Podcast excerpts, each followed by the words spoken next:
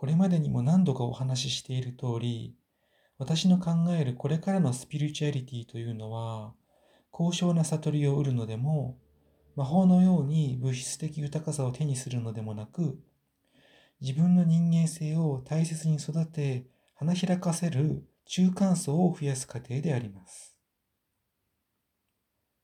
これまでの時代は良くも悪くも各社さんに全ての知識や能力が一極集中していたのに対し、現代の私たちには概してそんな知識や能力は与えられないし、そんな必要もありません。スピリチュアルな活動をしていると、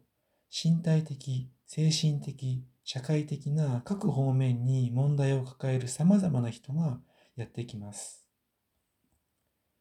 昔の各社さんの中には、その全てに一人で対応できる方もいたのですが、これからは身体的、精神的、社会的な各方面にそれぞれ専門性を持つティーチャーさん同士で助け合う分散処理型に移行すると思います。はっきり言って、一人一人のティーチャーさんの力は大したことなくても、志を同じくするティーチャーさんが相互扶助することで、かつての大学者さんよりも偉大なことを成し遂げることができるでしょう。さて、ここに今の私たちのレベルでは一番難しい課題があり、それはどうでもいいような自分の心情を一旦脇にどけて、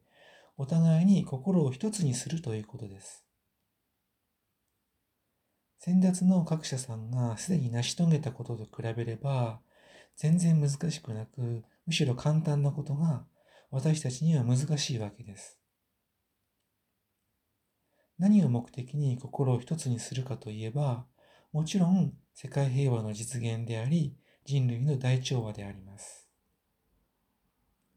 それを愛の星が中心になってやりますということではないんですが、一応構想はありまして、興味がありましたら、ホームページのメニューから愛の星友の会のご案内をご覧ください。それからお知らせがありまして、今後の配信は不定期になる可能性がありますので、よろしくお願いいたします。